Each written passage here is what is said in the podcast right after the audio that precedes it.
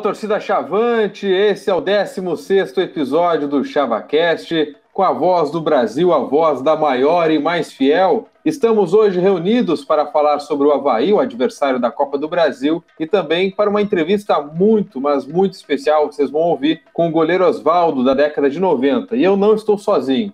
Eu sou o Pedro Henrique Krieger e comigo Lucas Maffei. Bem-vindo.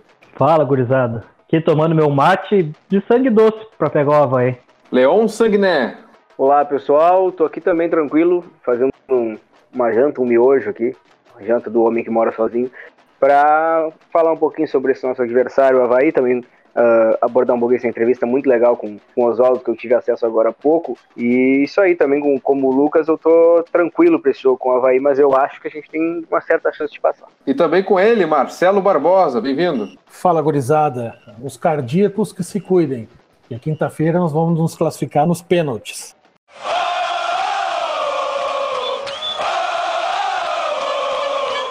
É isso aí, na quinta-feira, 7h15 da noite, na ressacada, o Brasil enfrenta o Havaí pela segunda fase da Copa do Brasil. O empatezinho vai para pênaltis, né? E como disse o Barbosa aí, tem a possibilidade de passar, mas eu quero saber de vocês, Guris. Será que dá mesmo? Pensando assim, racionalmente, é possível avançar? Vocês têm essa cobrança? Que, que tu acha, Lucas? Cara, então, eu acho que vai ser um jogo parelho. Além do de Havaí Brasil nos últimos anos sempre ser um jogo parelho, o Brasil sempre complica eles, né? Aquele ano eles tinham subido para a Série A, a gente foi lá de sangue doce de novo, complicamos eles. Quando eles vêm jogar em Pelotas, a gente complica para eles.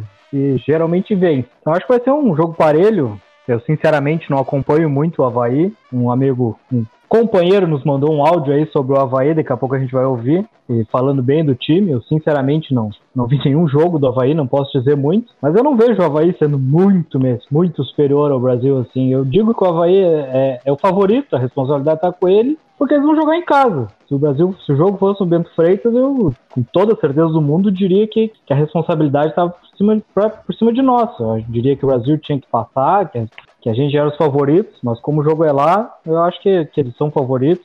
A gente vai de sangue doce, achando que dá. Acho que o Brasil já é o outro, comparado ao que era um mês atrás. O Papa vem, vem surtindo efeito, os trabalhos do Papa. Espero que a gente siga nessa evolução e talvez a gente esteja evoluindo na hora certa agora para os grandes jogos. Mas eu acho que dá sim, acho que é possível. E para ti, Leão, o Brasil chega pressionado para essa classificação por causa da grana ou não? Tu acha que o Brasil vai de sangue doce, como disse o Lucas? Não, eu acho que pressão não existe em cima do Brasil. A pressão do Brasil era ganhar do Tubarão e a pressão do Brasil é não cair no, no Campeonato Gaúcho. Mas eu acho que o Brasil tem uma, uma boa possibilidade de ganhar pelo fato de que uh, o sistema defensivo com o Papa tem sido tem, tem jogado bem, né? O Brasil não tomou gol do Tubarão, não tomou gol do Grêmio, tomou um gol do, do time do, do, do, São José, mas mesmo assim, se a gente for pegar o retrospecto do Papa como treinador, o Brasil foi muito bem na, em, em termos defensivos, né? O Havaí por outro lado, é um time que, não, pelo, que eu, pelo que eu vi, ainda não tomou gol na ressacada nesse campeonato catarinense. Isso pode ser uma dificuldade para a gente, mas, como a gente falou aí, uh, se o Brasil tem uma boa zaga e o Havaí também não toma gol, então é muito provável que o jogo seja 0 a 0 e vá para os pênaltis. E aí, nos pênaltis, eu acho que vai brilhar a estrela do Carlos Eduardo. Acho que o Brasil tem uma, uma chance interessante de passar para a próxima fase. Não diria nem que é pequena e nem que é grande. Acho que a chance é interessante do Brasil estar na próxima fase. E aí eu acho que contra o, contra o Vasco, que acho que já está certo que vai ser o nosso adversário, eu acho que aí é outro campeonato, porque são dois jogos, eu acho que o Brasil tem chance também de passar. Mas primeiro tem que passar pelo Havaí, e eu acho que o Brasil tem uma chance interessante de passar. Barbosa, como é que tu avalias essa partida? Tu que trouxe alguns números aí, o retrospecto entre Brasil e Havaí na história, né? Exato, exato. É só foram 13 jogos já entre Brasil e, e Havaí, é, juntando amistosos, jogos oficiais. E eles venceram cinco, nós vencemos três.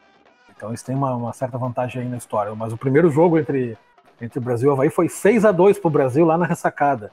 Então, quem sabe? Não, não, não precisa ser 6, acho que 2 a 0 tá bom já. Precisamos ser tão otimistas assim.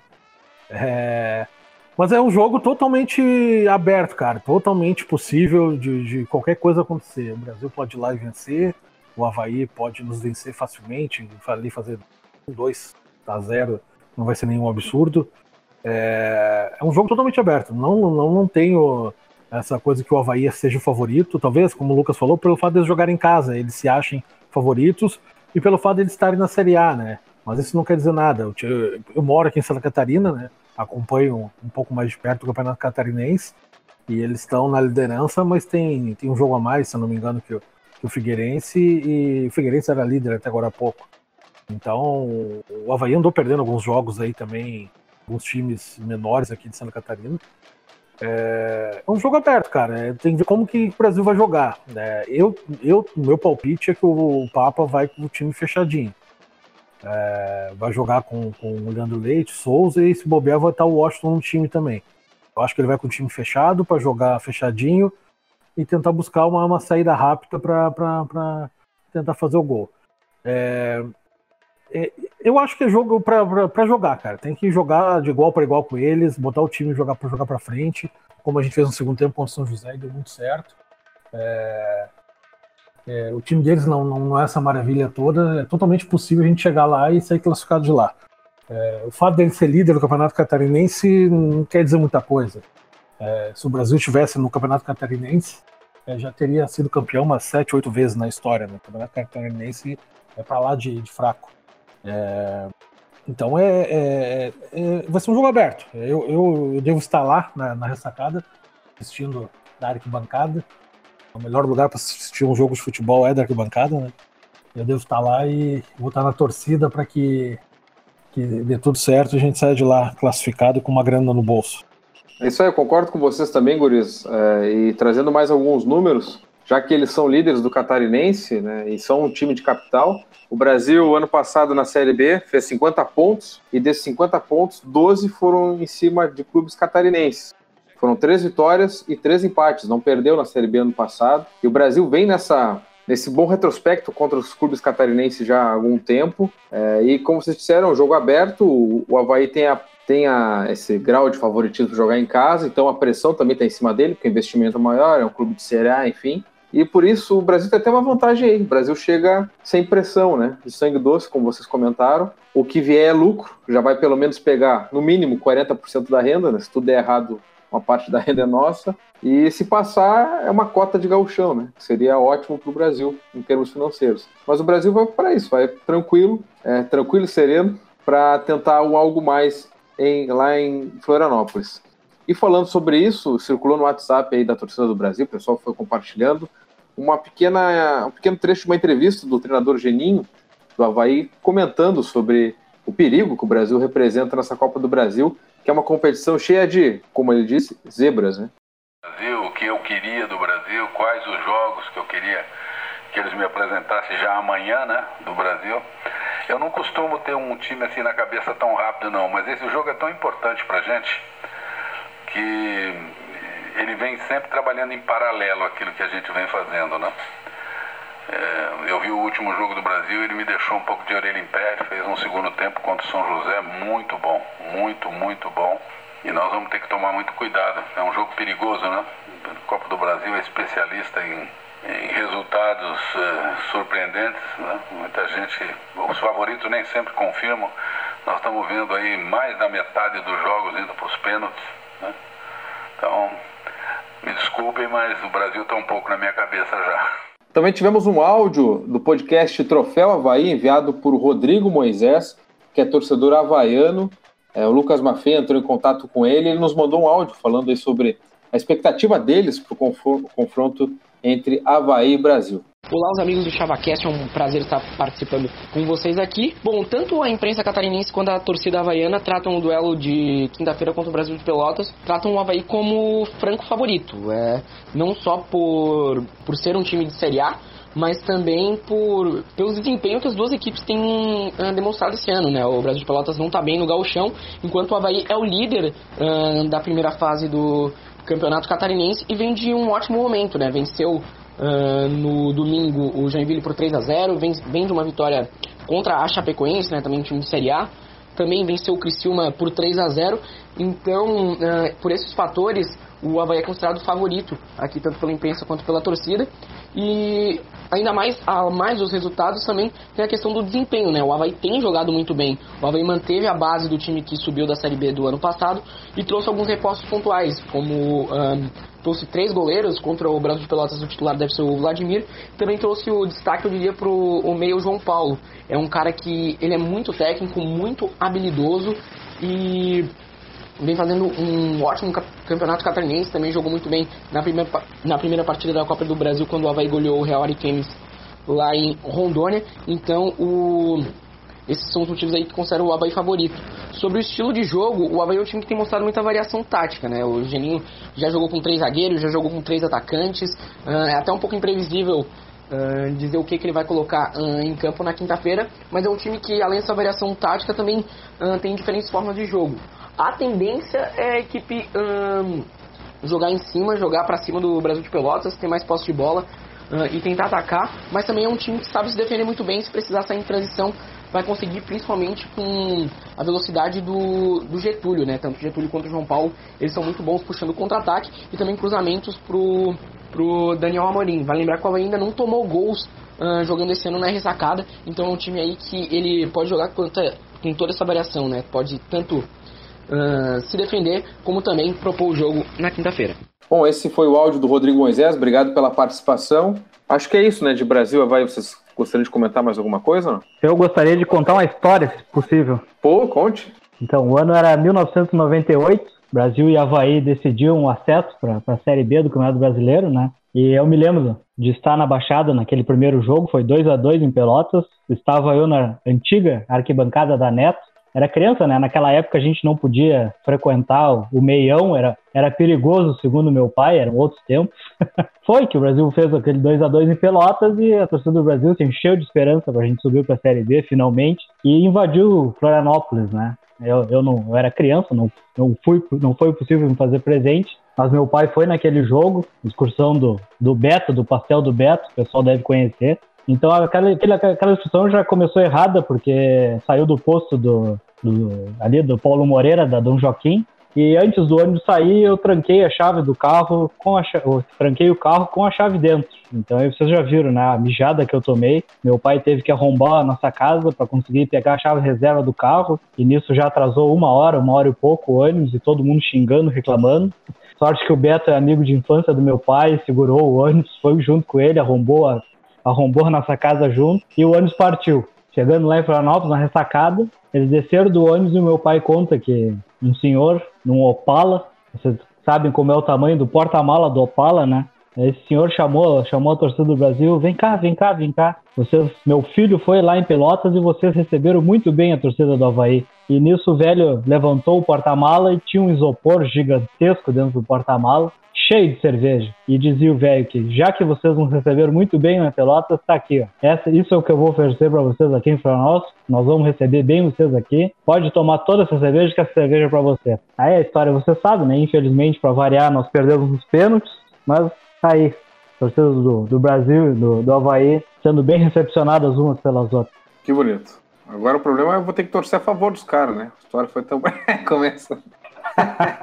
Mais algum destaque, pessoal? Algum, alguém tem alguma história aí também? Melhor do que essa não vai ter, né? Em, no, em 2016, na, na, na, nosso último jogo da Série B foi contra o Havaí na ressacada. E, e a gente estava naquela fase ainda de, de, alegria, só alegria, né? Porque o Brasil tinha conseguido já garantir a manutenção na, na Série B daquele ano. Então a torcida do Brasil foi em peso na ressacada, lotou o espaço ali reservado para a torcida do Brasil, sei lá, tinha 300, 400 jogadores. E eu fui nesse jogo e, cara, foi um dos jogos mais marcantes, assim, não pelo, pelo por resultado e tudo mais, mas tu via que as pessoas que estavam ali eram muitas pessoas que, que, que, não iam ao jogo do Brasil há muito tempo e as pessoas que foram de Pelotas para o jogo eram aquelas, aqueles torcedores mais mais tradicionais, sabe, mais mais das antigas, assim. E, então é gente que, que eu desde criança via na Baixada estavam aquele dia no jogo lá. Então foi bem emocionante para mim e para muita gente ali. Tudo que aconteceu naquele jogo, a gente saiu ganhando com 1x0 o gol do Ramon. Eles empataram depois, foi 1x1 o jogo. Fizemos uma maior festa durante o jogo depois do jogo. Então foi bem marcante aquele jogo lá é, por, por, conta disso, pela toda a emoção que a torcida estava transparecendo aquele dia ali, me fez lembrar muito muitos jogos das antigas lá da Baixada. Pena a gente não ter sido recepcionado com um porta-mala de Opala cheio de cerveja também, né? Mas tomamos nossos goles antes do jogo, como Que massa, esse jogo foi marcante realmente, me lembro do Brasil, um grande número. É, e o pessoal que quiser mandar história, né, Pedro? Passa o WhatsApp aí, porque tá faltando participação da, da galera. É verdade, a gente tem um WhatsApp agora para isso, para a gente receber comentários, o pessoal contando histórias, enfim, o que quiser mandar, a gente vai, claro, vai ter um filtro aqui, né? Mas o que quiser mandar, pode entrar em contato pelo WhatsApp 53 984 56 0583. Vou repetir: 53 984 56 0583. A gente está divulgando os números aí para a galera. É só mandar seu áudio aí que vai participar. É uma forma da gente ter interação da torcida, né? já que o programa não é ao vivo, ainda não. é, tem que ser pelo WhatsApp. Vamos então ao grande momento do episódio número 16, a entrevista com o goleiro Oswaldo Rolim, ele que foi goleiro de 1991 a 1993 do Brasil, campeão da Segunda Gaúcha de 91 e também da é, Copa Cidade Porto Alegre, se eu não me engano, se a minha memória não me trai. Fábio Fultado também, né? Não me lembro. A, a Copa, é, Cidade Porto, a Copa Cidade Porto Alegre era a segunda divisão. Então, é, ah. Pode, dizer, pode, dizer, que foi campeão da Copa, da Copa Cidade Porto Alegre, levando o Brasil à primeira divisão. E em 92 tá. foi campeão da Cleber Furtado, que era a copinha do, do, do interior. Aí, ó, perfeito. Não vou nem, nem vou. Já tá perfeito. O Barbosa corrigiu. Acho que sem mais delongas, vamos direto para a entrevista, porque é realmente muito legal o que o Oswaldo contou para nós aí, algumas histórias dele enquanto jogador do Brasil. Então tá, Oswaldo, muito obrigado por nos atender para o ChavaCast. E aí a gente te escolheu agora para ser entrevistado porque estás no não só no imaginário do torcedor do Brasil, mas também na história, ali do início da década de 90. Né? Tu vestiu a camisa do Brasil de 91 a 93. Foram 110 oh, jogos. 110 jogos, né? Como é que é ser considerado, Oswaldo, um dos grandes goleiros da história do Brasil, assim como Giovio, Suli, Cássio, João Luiz, Sérgio, Eduardo Martini, enfim, tantos goleiros, como é que é ser um deles, tá nesse hall da fama aí da torcida Chavante? Eu, eu, eu fico feliz porque eu sempre procurei dar o melhor de mim, né? E colocar a minha carreira como atleta profissional, porque eu sempre procurei ser um bom profissional tanto dentro como fora de campo. E tive essa felicidade e o prazer de vestir essa camisa do Brasil, que para mim é considerado um manto sagrado.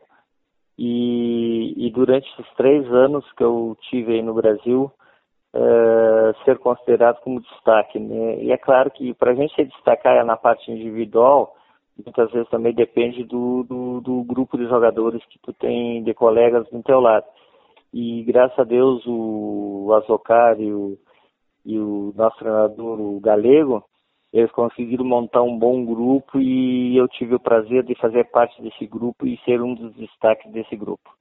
E falando nisso, Oswaldo, tu tirou, junto com esses jogadores, o Brasil da segunda divisão em 91 e conquistou o título da Copa Cidade de Porto Alegre, né? Como é que foi esse processo, esse trabalho? É, em 90, eu, eu, o Hélio, o outro lateral direito, o Luiz Danel, o Marco Aurélio, volante, que é da, da categoria de base do Brasil, nós todos nós jogávamos no Guarani de Cruz Alta. Sim. E, e nós fizemos uma baita da campanha lá no Guarani e como o Galego já conhecia nosso currículo e a maioria dos jogadores já tinham passado pelo Brasil, eles conseguiram montar esse time eh, e fomos um time bem forte na competição onde nós conseguimos o título da segundona e, e com jogos de antecedência. E não foi fácil, é um campeonato, um campeonato duríssimo. É, é um, incrível que pareça, o campeonato quanto mais simples, parece que mais, se torna mais difícil de conquistar. Mas nós tínhamos uma força poderosa que vinha de fora do campo, que era da torcida. E é uma coisa que ficou no nosso imaginário e, e, e no nosso pensamento, que a torcida sempre, quando a gente precisava, eles, eles correspondiam principalmente nas viagens fora de casa. E isso aí foi bom, foi um ano bastante proveitoso, onde, se não me engano, nós tivemos um ano todo somente quatro derrotas, e isso aí destacou muito a equipe e alguns jogadores, tanto é que a maioria ficou para o próximo ano de 92. E, Oswaldo, é, um pênalti que é muito lembrado pela torcida do Brasil foi é, no Brapel de 1992, batido pelo Branco, né? Que depois, em seguida, o Gilson fez o gol da vitória do Brasil. É, conta para nós como é que foi aquele momento ali, aquela, aquele momento ali do pênalti, enfim, a tua defesa. Sim, incrível que pareça. Uh, nesse momento que, que, eu vou falar sobre pênalti, já estou todo arrepiado só de pensar, cara. é, sério, assim, sabe? É, aquilo é uma coisa que, uma das melhores coisas, entre outras que eu, que eu tive no futebol, de maravilhosa que aconteceu comigo. Porque, em primeiro lugar, um Brapel já é um clássico diferenciado.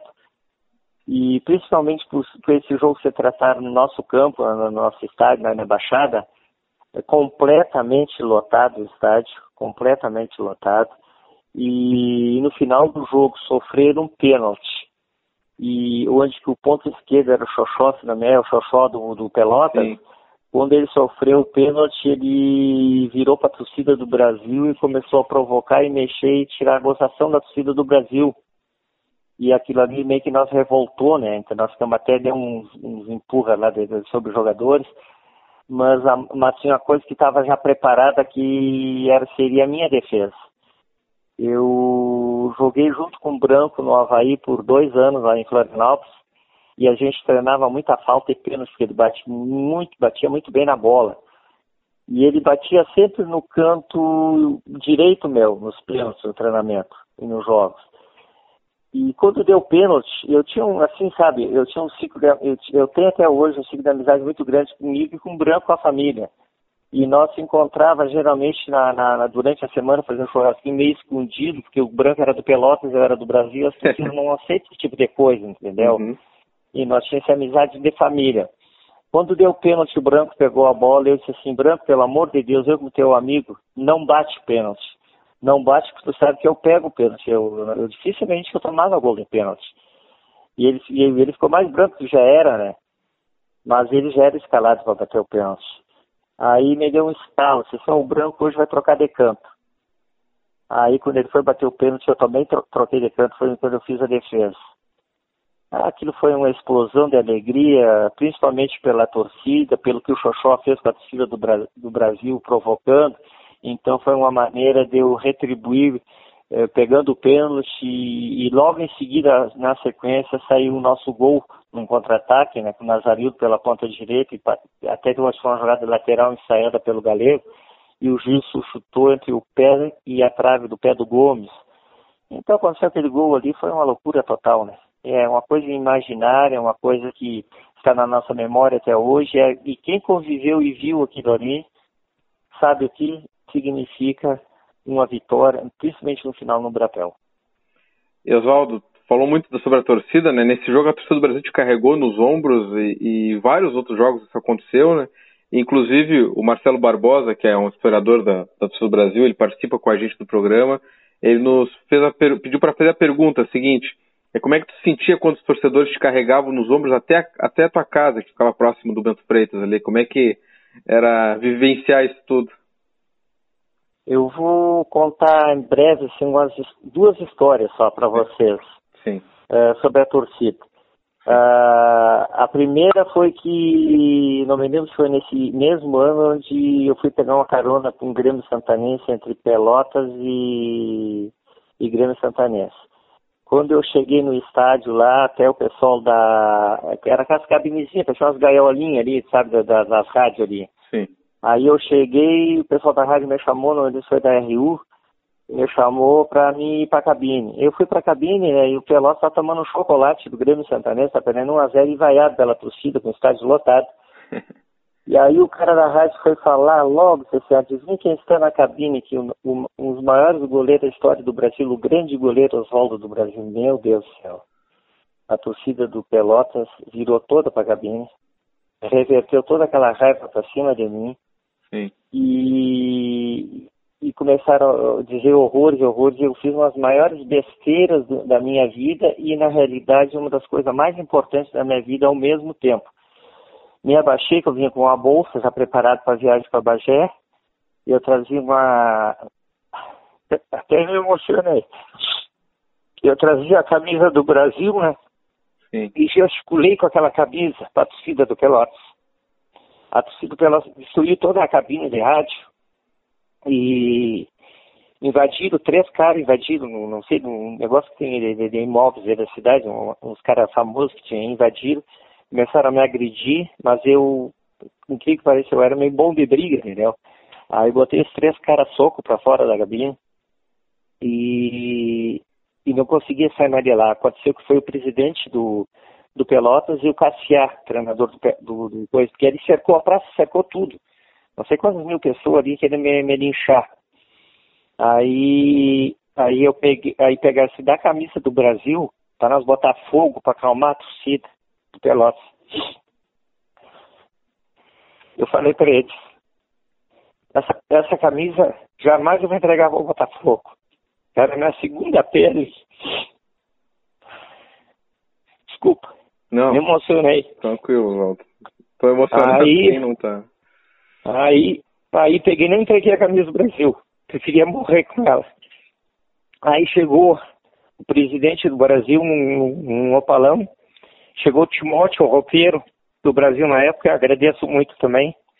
E eu estava armado, nós saímos quatro armados dentro do estádio da brigada. Me colocou dentro do carro, aí nós saímos balançando aquele carro e destruí todo o carro. Consegui chegar no estádio. Eu morava na frente do do Brasil. Aí tava já a imprensa, tudo me esperando, televisão, tudo lá, né? E quatro dias depois nós teríamos um clássico, Brapel. E no momento eu dei essa entrevista dizendo que, que eu ia ganhar esse clássico do Pelotas e que eu ia, depois do clássico, ia pular e ia brigar com a torcida do Pelotas. Mas que eu tinha certeza que a torcida do Brasil não ia deixar brigar sozinho. Aí vim para Bagé. Aí o presidente me ligou um, no mesmo dia que era, existia centenas de, de ligações da torcida do Brasil querendo linchar, matar o pessoal que tinha me agredido. E que era para me voltar para Pelotas. Aí eu voltei no outro dia Pelotas. Aí foi tudo me entrevistar. Só que eu falei o seguinte, que eu não ia retirar nada que tinha falado. Eu ia, eu ia ganhar o jogo e ia brigar do Pelotas. O que, que aconteceu no jogo? Ganhamos o jogo do Pelotas, fui o melhor em campo, a torcida do, do Brasil invadiu o campo, me levantou nos braços e me levou na frente do Pelotas, como um troféu. Isso aí não tem coisa que tire na vida da gente. E eu tenho um amor, um carinho para essa torcida, você não tem noção. Então, gente, para mim, são coisas que aconteceram e, e, histórias que aconteceram que muita gente não sabe. Mas o Oswaldo vestiu essa camisa com amor. Por isso que eu sou até hoje reconhecido pelo torcedor Chavante como um dos melhores goleiros. Graças a Deus que eu fui um bom profissional e hoje sou um baita torcedor Chavante. E essa foi uma das histórias que eu tenho para contar para vocês. Sim. Então, eu fico feliz por fazer parte da história do Brasil. E, e não só fazer parte da história do Brasil, só por isso não fazer história parte do Brasil, porque nós saímos campeão duas vezes, a Copa Carlos Furtado e a cidade de Porto Alegre. Então, a minha passada não foi em vão, entendeu? Sim. E cada vez que eu vou a Pelotas, eu vou no estádio, vou visitar o pessoal, sou reconhecido. E a coisa que eu mais adoro, que eu imaginava na minha história, no meu tempo no Brasil, que eu passava na frente das escolas, passava em qualquer lugar, grupos de pessoas e ouvia aquele grito, Osvaldo, Oswaldo, isso aí, vou morrer com essa imagem e, e, feliz a vida por ter representado bem esse clube. Desculpa pela emoção. Não, não. A gente, é. é coisa emocionante mesmo que acontece na vida das pessoas, entendeu? E eu fiquei feliz por fazer tudo isso pelo Brasil. Eu, não, Oswaldo, não precisa se preocupar. Eu, como torcedor do Brasil, fico feliz da vida que tu tenha isso também contigo enraizado e acho que todo jogador que se doa para o Brasil, ele se torna um torcedor também. Então, é muito bonito ouvir isso. Oswaldo, é, tu disse que tinha outra história para contar sobre o Brasil, né? Ah, outra história muito importante. Eu acho que foi em 93. Em 93, o Brasil não fez uma boa campanha. E a torcida começou a ir no vestiário, ali fora, fazer aquela. A rua fechava ali, chamam tudo de mercenário, que não sei o quê, papapá, papapá, e vamos quebrar, que não sei o quê. E eu morava quase em frente ao estádio, a antiga cancha de areia do Brasil, eles fizeram os prédios, eu morava num prédio bem na frente. E eu me lembro que chegou o Hélio, chegou os caras e disse assim, pô, Oswaldo, e eles não tinham como ir embora, entendeu? O jogador queria ir embora e não conseguia, a torcida queria linchar, né, cara? Queria bater, agredir, sei lá. E os caras pegam e falam, tu tem moral com a torcida, faz o seguinte, tu sai na porta no meio deles aí, e que nós vamos ver esse negócio, nós vamos sair pelo túnel, vamos sair lá pelo outro lado, lá, porque você não vai nem chegar para nós ir embora. E isso não tem problema, né, cara? Eu tinha moral com os caras mesmo, os caras nunca falaram meu nome na hora da vaia do grito ali, então eu tava, tava bem na foto, como se diz, né? Aí eu saí na, na, na quando abriram, os outros jogadores se prepararam para sair, eu saí na porta, assim, para sair pra rua. Aí a torcida pegou e começou a gritar meu nome, gritar meu nome. Me levaram nos braços até a porta da minha casa. Me entregaram para minha, pra minha esposa, ó, toma o e os outros jogadores aproveitaram, ó, cavocaram a mula, conseguiram sair do vestiário. Então aí tu vejo o amor e o carinho pelo torcedor. E é o que eu tenho comigo até hoje, né, cara? É comigo que eu tenho até hoje, né, cara? Teve, teve caso do meu cunhado que foi para Pelotas, você perdeu na fragata aí, e foi parar num lugar perigosíssimo aí. Aí chegou lá, os caras foram assaltar ele lá, ele pegou e se apresentou, não, não, eu sou cunhado do goleiro Oswaldo, eu vim para ver o, o, jogo do Oswaldo amanhã. Aí os caras mandaram ele entrar dentro do carro, sério, e entregaram ele lá em casa, no apartamento lá, entendeu? Era tudo, cara, chavante, imagina, se é lobo e tava ralado, né, cara? então são histórias maravilhosas que no futebol te apresenta e tu guarda, né, cara? E eu tenho histórias de tu quanto é canto, mas eu, o que me interessa é o chavante mesmo, cara. Ainda sobre isso, Oswaldo, é, tens aí a tua churrascaria em Bagé, né? Tu recebe muitos torcedores do Brasil, como é que funciona aí nos dias atuais? Eu entrei para um ramo que nem eu saberia o que que era. E por necessidade de ajudar a minha filha, é, que na época era casado com um rapaz que era de, de restaurante, eu entrei pro ramo. Montei o restaurante, churrascaria, né? E graças a Deus deu certo. Muita gente isso aqui dizia que não ia dar certo, tinha dúvidas, entendeu? Que, que não, principalmente os concorrentes. Só que hoje, graças a Deus, ao meu trabalho, a equipe de trabalho que eu tenho, a, o meu carisma, isso é muito importante, cara. Eu, cada pessoa que chega lá no restaurante, eu tenho um sorriso, eu tenho uma, uma palavra, eu tenho muito, muita gente que vem de todos os outros estados, vem da, do, do, próprio estado do Rio Grande do Sul, tu já sabe que eu tenho a churrascaria, vão lá me visitar, porque me conhecem a minha história, entendeu? E eu cresci nesse ramo, cresci nesse ramo. Hoje estou muito bem, graças a Deus. Estou uh, com um filho meu fazendo medicina, curso, uh, fazendo faculdade de medicina em Olinda, e eu tenho uma, uma despesa de 15 mil reais por mês com esse rapaz. É um, não é fácil, cara. É, é, é muito duro, mas eu estou aqui na luta dia e noite, trabalhando, entendeu? E o que é importante, os clubes de futebol que no Bagé todos vêm fazer as refeições comigo, porque eles têm um carinho, um respeito pela minha história, entendeu? O próprio Pelotas, quando vem a Bagé ou passa na região, é, que foram meus adversários, o clube do Pelotas também chega aqui, a janta, almoça comigo, entendeu? O Brasil, então nem se fala, né? Esse aí é, é especial, é coisa diferenciada. Então é uma coisa que, graças a Deus, deu certo. O pessoal, vocês da imprensa, outros, quando vem a Bagé, vem aqui, eu tenho prazer em receber todo mundo, entendeu? E o pessoal vem pelo, com o Farroupilha, que está disputando um, um, campeonato, entendeu? Que joga no time de Bagé, então o pessoal vem aqui me visitar. E o torcedor já vem, não me esquece nunca, né, cara? Não me esquece nunca, cada vez que passa um ou outro aqui, vem aqui para tirar um, uma foto comigo, pra, um autógrafo, entendeu? E isso aí me, me, me me deixa feliz. Me deixa feliz porque a gente vai chegando a uma certa idade, eu tô com 60 anos, né, cara? Então, tu, tu para para pensar e analisar dizer assim, bah, como é bom ser admirado e respeitado pelas pessoas. Que bom que a gente fez alguma coisa útil na vida, né? E graças a Deus, em todos os clubes que eu passei, eu digo pro pessoal, eu joguei 23 anos de profissional, eu joguei em 19 equipes, e digo com peito estufado, assim, não, não por arrogância, não, não. Pelo, pelo contrário, eu, eu fui titular em todos, cara. Eu fui titular em todos. Mas por quê? Porque eu era bom profissional. Eu me dedicava, eu, a minha vida era aquilo ali, o que eu tinha que dar de bom, melhor para minha família era aquilo ali. Então eu brigava por aquilo ali, entendeu? Até os dias de folga treinava, não, não, eu não gostava de parar, entendeu? Então é isso aí, cara. É uma história que eu consegui é, fazer algo melhor. A única coisa que eu lamento é não ter jogado em time grande, porque quando eu, no 84, eu fui o melhor goleiro do estado, o Grêmio me contratou, fui contratado pelo Zerardi, cara, e eu fui jogar um jogo contra o Figueirense, Campeonato Brasileiro Série B, rompi os ligamentos do joelho, é aquilo ali que meio que me travou. Uhum. Mas para time grande, porque o time grande exige muito, entendeu? De, de, de, da, da parte eh, orgânica e principalmente da técnica. Eu tava, eu, eu superei tudo isso aí e acabei jogando com o Brasil aí com, com o joelho, uh, cirurgia, entendeu? E, e, ninguém sabe. Eu joguei todos esses anos no Brasil, em outros times, tudo, tem até hoje um parafuso no joelho, cara. E ninguém veja isso aí, entendeu? Mas é o que, que é isso aí? É um trabalho, é uma dedicação que eu fiz e graças a Deus deu certo.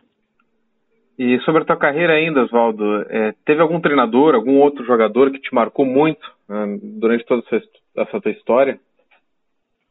É, na minha trajetória, assim, de, de isso, jogador? Isso, isso. Che, eu tenho um cara que é, é assim, é meu irmão. Eu posso dizer para vocês, é meu irmão. Se chama o zagueiro Hélio. Esse é um irmão, cara. Nós até fizemos aniversário no mesmo mês, mesmo dia. Nós encontramos e jogamos junto no Juventude, no Guarani Cruz Alta, Associação Santa Bárbara, no Guarani de Bagé, no Brasil de Pelotas. É, é, é, um irmão, cara. Eu tenho muitos outros amigos grandíssimos aí, como o Cássio, o Paulo Sérgio, que foi outro goleiro aí, o Dido, entendeu? O Marco Aurélio, o Lambari, uma infinidade de gente aí que, que jogaram comigo no Brasil, cara. E sobre assim, de, de, de, de, outros times também, grandes pessoas. Foi onde eu passei, só deixei amizade, né, cara? Uma das coisas que eu posso dizer, eu posso andar na rua de cabeça erguida, né, é, das costas para qualquer lugar, para todo mundo, cara. Então, assim, que sabe que, que ninguém vai me, me, me agredir ou coisa, porque eu não, não deixei nada de ruim, entendeu? Só dei tristeza para alguns torcedores do Pelotas, né? Que ficou na imagem deles aí, mas é. Mas eu sabe, eu vou dizer uma coisa pra vocês, eu tenho uma clientela muito grande de pessoal de Pelotas aqui, cara. Tem, tem torcedor que mora aqui em Bagé, vem com a camisa do Pelotas aqui na churrascaria aqui. Então a gente vê a admira, admiração deles que eles tiveram comigo, respeito, entendeu? Sim. Então é uma coisa do. A gente às vezes é, tem torcedores bons e torcedores ruins. Isso aí tem que saber separar, né, cara? Então, quando a gente tem o respeito do adversário e a admiração do próprio torcedor, a gente está realizado na vida. É, e algum treinador, Oswaldo? Que te marcou? Treinador que me marcou muito, muito, muito, muito, me marcou, se chama Galego. Galego foi, esse aí me marcou uma barbaridade. Até depois eu andei uns tempos de treinador aqui em Bagé, e eu me espelhava muito no trabalho dele, na maneira de, de dele proceder, entendeu? Como é que era? Como é que era o trabalho dele? Porque o galego era assim, ó, fora do campo era um paizão. Paizão. Ah, chegava no vestiário, eh, se tinha alguém de aniversário, já tinha um bolinho, tinha alguma coisa, sempre tinha pro, como se fosse um filho dele que estava fazendo para comemorar, tá entendeu? Uh, ele, a gente ia concentrar, ele dizia assim, uh, você pode concentrar tranquilo, que a família de vocês estará nas mãos. De noite aqui, se precisar qualquer coisa, eu sou o responsável, entendeu? Ele se deixava tranquilo. Mas quando entrava em campo a treinamento, era um Hitler, cara. ah, o homem era, era, era, ele não dava moleza não dava moleza, sabe? Eu acho que poucos jogadores que teve um pouco de moleza com ele fui eu.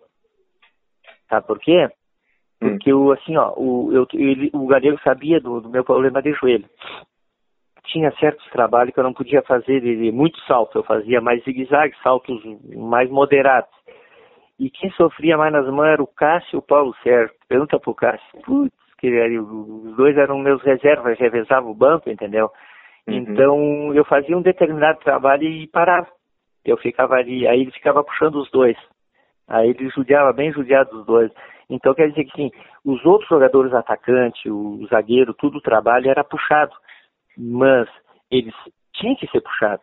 Tu entendeu? Dentro do campo ali tinha uma regra, que era a regra dele, era a maneira dele trabalhar e nós tínhamos que respeitar. Mas fora de campo era um paizão, cara. Ah, tá louco. Família, assim, sabe? Um cara legal. Isso me marcou muito. O outro que me marcou muito foi o Tadeu Menezes, lá em Santa Maria também, que eu fui bem depois no Novo Hamburgo, entendeu? Sim. Então foram os treinadores que mais me marcaram, assim. E depois da tua aposentadoria como jogador, chegou a pensar em seguir como técnico ou treinador de goleiros, ou Sim, eu, eu pensei porque é a minha vida, né? Que eu sempre gostei, né, cara?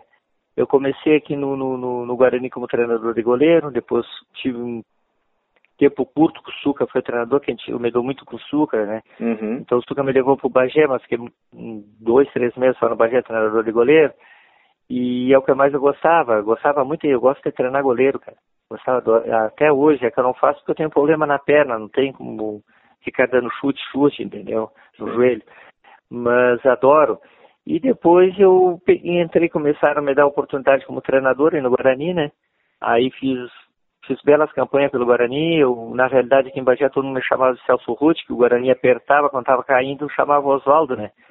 Aí eu ia lá e salvava o Guarani, fazia uma baita de uma campanha e depois voltar, porque eu tinha meus afazeres fora do, do, do, do esporte, entendeu? Eu não podia me dedicar só a ele, ao esporte. Tive a oportunidade de sair, acabei não saindo.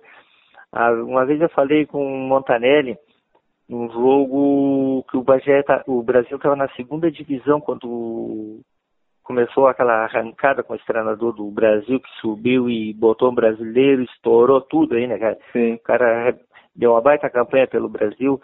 E eu conversando na mesa assim, com o pessoal, eu disse assim, ô Montanelli, me diz uma coisa. Não sei se você lembra. Me diz uma coisa, por que, que o Brasil nunca vai me dar uma oportunidade de ser treinador? eu cobrei essa, essa eu queria ser treinador e gostaria de ser treinador do Brasil, entendeu? Na época. Aí ele pegou esse assim, Oswaldo nunca vai ser treinador do Brasil.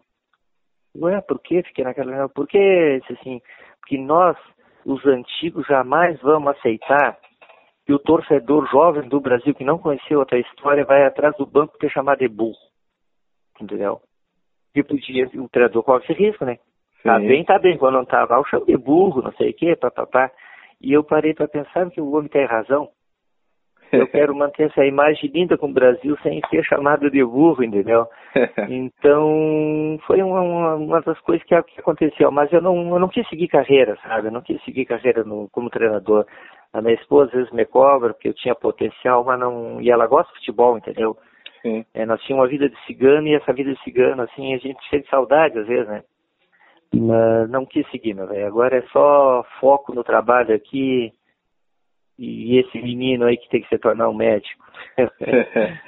e Oswaldo, para encerrar essa nossa conversa, para não tomar todo o teu tempo, é, que tempo, né? que conselhos tu darias para o nosso atual goleiro, Carlos Eduardo? Ele ficou alguns anos no Brasil e agora assumiu como camisa 1, né? O titular do Brasil nesse ano. Que conselhos tu darias para ele? Eu estou acompanhando o Brasil aqui na churrascaria, eu já tenho esse negócio da, da, da, da Premiere, eu vejo todos os jogos do Brasil, eu acompanho aqui. Esse rapaz aí tem um potencial, cara. Um potencial. Um potencial.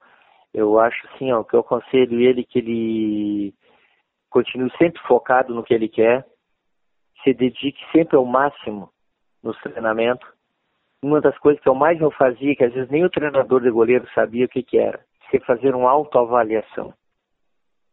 Eu cansava de chegar em casa, isso eu gostaria que ele fizesse também. Após cada jogo, ele colocasse a cabeça no travesseiro e, e, a, e fechasse os olhos e analisasse tudo que ele fez no jogo para ver o que, que ele fez certo e o que ele fez errado. E no outro dia procurar o treinador de goleiro e procurar trabalhar no, no, em cima daquilo dos erros dele, tentar corrigir. Eu era muito psicopata nesse lado, eu me cobrava demais, entendeu? Sim. E porque potencial, ele tem um, um potencial maravilhoso, cara. O cara tá pegando pra caramba, é jovem, então ele tem muito que aprender, não sabe, é que nem dizem, tá sempre aprendendo dia a dia, a gente nunca sabe nada, entendeu? E, e se dedicar mais, dedicar mais treinamento e, e focar mais no, no, que ele acha que ele precisa focar, entendeu? Pedir para ajuda, isso é importante. Eu sempre pedi ajuda, cara. Eu sempre pedia ajuda, eu pedia para o passarinho quando estava aí, o treinador de goleiro, eu pedia para outros treinadores, outros lugares que eu estava, eu, os caras cara não achavam erro em mim, mas eu achava que eu podia fazer melhor, entendeu? Então, trabalhar em cima dos seus erros, em cima do que ele pode melhorar, porque futuro, potencial ele tem. O Brasil está muito bem servido com esse rapaz aí. Parabéns para ele, parabéns para o Brasil por ter um, um jovem goleiro e, e, e promissor, que é muito importante. Então tá, Oswaldo, muito, muito, muito obrigado pela essa maravilhosa entrevista, emocionante com as suas histórias.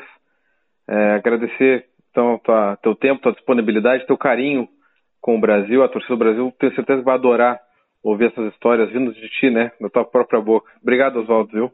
Eu que agradeço a você, agradeço a todos que estão aí junto com você no, no, nesse trabalho e que é maravilhoso. É isso aí, dar, dar seguimento, isso é muito importante para a história do Brasil, é muito importante para antigos jogadores, que foi o meu caso, mostrar o que aconteceu na vida deles no passado. Então, parabéns a você e um abraço especial a toda a massa Chavante. Essa foi a entrevista com Oswaldo, que se emocionou no telefone ao falar sobre o Chavante. Isso é para poucos, hein? Eu gostaria de, de, ouvir de vocês, Gurias, como é que foi? Para ti, Barbosa, principalmente, que é, vivenciou tudo isso né, de perto, como é que é ouvir a história de um ídolo, né, sendo contada por ele mesmo? Cara, eu me emocionei junto com ele, cara, na, na, na entrevista, é, porque o Oswaldo foi meu primeiro ídolo, é, com a camisa do Brasil, meu primeiro ídolo que eu vendo jogar, né? Meu primeiro jogo na Baixada foi em 1991, um Brapel, é, naquele que o Lambari fez o gol. Mas é, eu lembro como se fosse hoje a defesa do pênalti do Branco, que, que ele mesmo relatou na entrevista. Eu estava sentado atrás do gol, eu, um amigo meu e meu pai, e eu de boné, enrolei o boné, fiz como se fosse uma velhinha e ficava rezando. Por favor, Oswaldo, defende, defende, defende. E ele foi lá e pegou o pênalti, cara. É, então foi, foi meu primeiro ídolo, realmente. Eu, quando jogava futebol, quando era moleque, queria ser goleiro por causa do Oswaldo. É, era um cara, cara, sensacional, dentro e fora do campo.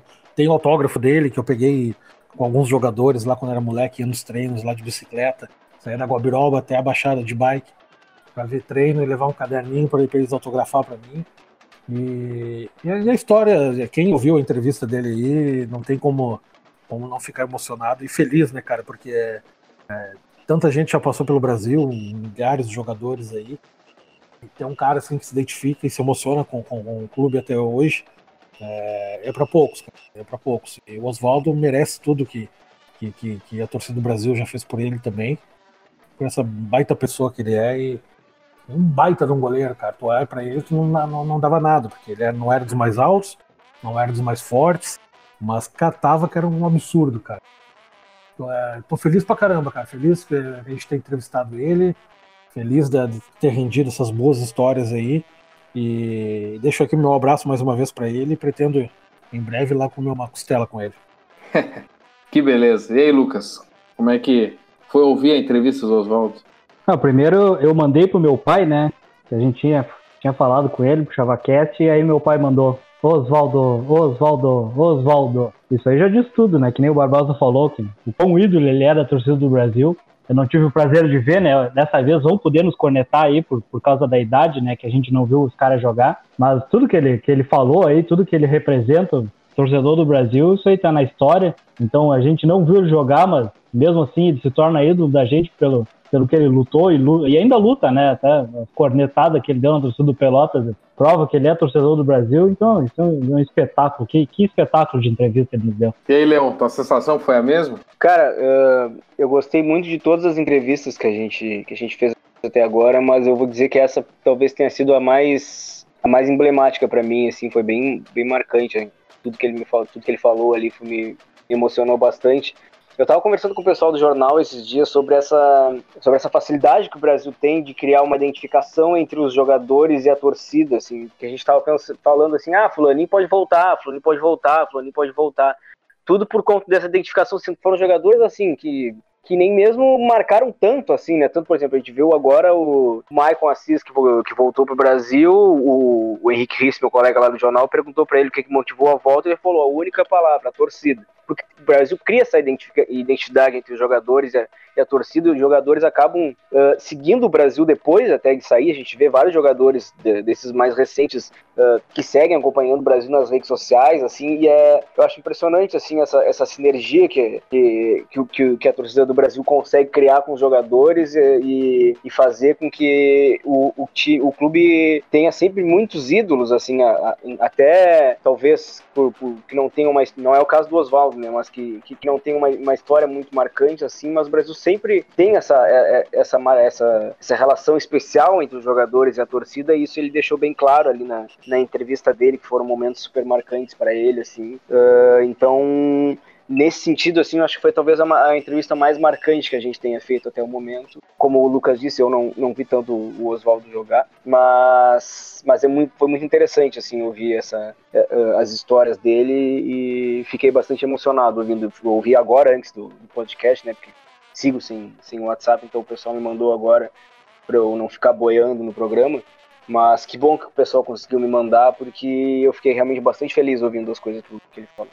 É, eu concordo com todos vocês. Quando eu liguei para ele, ele estava fazendo compras na hora, né? Ele não conseguiu me atender de imediato, mas ele disse: Ó, oh, me liga daqui um pouquinho que a gente conversa. E, e ele prontamente atendeu. E ele levou muito a sério a entrevista, né? Porque ele contou histórias que talvez ele nunca, nunca tenha contado antes publicamente, né? Coisas que ele viveu, é, coisas que ele sentiu com o Brasil e e ele disse, ele teve, eu não me lembro agora exatamente o número, mas, sei lá, quase 20 clubes na carreira dele. E, e isso acontece com a maioria dos jogadores, né? Jogam em 15, 20, 25 clubes na carreira. E se identificar com os clubes é, é para poucos, né? São exceções. Alguns se identificam com títulos, outros com a torcida. E eles conseguiu se identificar com tudo isso. Com o ambiente da Baixada, com os títulos que ele conseguiu, com a forma como ele conseguiu também jogar clássicos, enfim, ele, abraçou, ele foi abraçado e, e, abraçou a torcida, né? E ele carrega isso até hoje na terra dele, né? Então, por isso essa entrevista é tão marcante, como disse o Leão, e é uma das mais bonitas aí do ChavaCast, com certeza. Espero que a torcida goste tanto quanto a gente.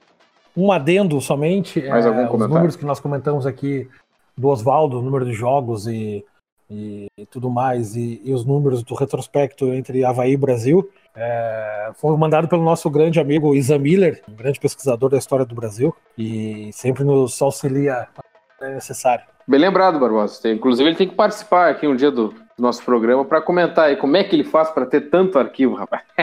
É o Barbosa das estatísticas, né? O Barbosa com a camisa e ele com as estatísticas. Não, tá louco, é um time de peso, hein? Então é isso aí, pessoal. Vamos encerrando o 16 episódio do ChavaCast em alto astral, né? Porque com essa entrevista não tem como terminar de outra forma. Convidar para o próximo programa, que certamente vai ser depois do confronto entre uh, Havaí e Brasil e Santa Catarina. Esperamos que com uma classificação, mas já pensando também no gauchão, né? Tem muito chão ainda pela frente. Obrigado, Guris, pela presença. Heitor, um abraço. Um abraço aí, gurizada. Valeu, valeu. Quinta-feira, sem voz, participar do do episódio da classificação. Classificação histórica. É isso aí, vamos terminar com alguns áudios aí do Oswaldo, aliás, narradores, né? É, comentando as participações do Oswaldo aí, a defesa de pênalti, enfim, vocês vão, vão curtir o finalzinho. Falou, gurizada. Arquivos Vasco do. Nos aguarde. É, é, o Vasco nos aguarde. E arquivos do blog Chavante, inclusive, colecionador também. Um cara aí que fica juntando coisa aí. Impressionante. e outro cara que fica baixando. ah, é triste esse pessoal, né? Comete vários crimes aí na internet. é isso aí, então. Falou, gurizada. E o árbitro marca a penalidade. Branco parte para a bola, bateu Osvaldo. Sensacional. Grande defesa do goleiro Osvaldo. E o clássico Brapel acabou assim: Brasil 1, Pelota 0. O goleiro Osvaldo sai carregado nos braços pelos torcedores como o herói do jogo.